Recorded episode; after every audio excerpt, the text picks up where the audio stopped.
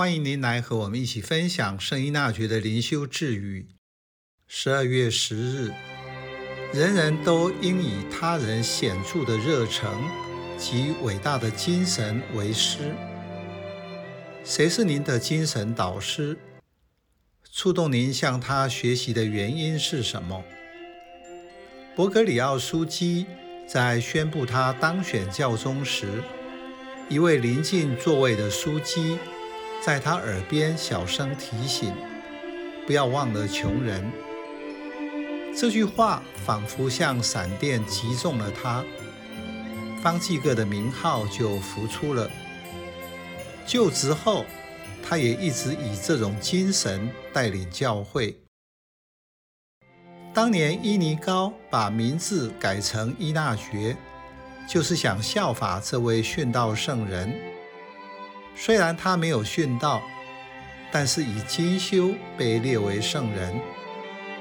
他所分享每人可以做的自我期许是：人人都要把自己认为值得敬仰的那些热心而伟大的心灵摆在眼前，作为榜样。有很长的一段时间。教会生活过分强调神职人员和修会会士的角色，这也是为什么传福音的工作会落在他们身上。圣统制及修会生活使他们能够得到良好的教育，在福传及牧灵工作上使教会成长发展。现在有许多教友们受到良好的培育，在各行各业出类拔萃。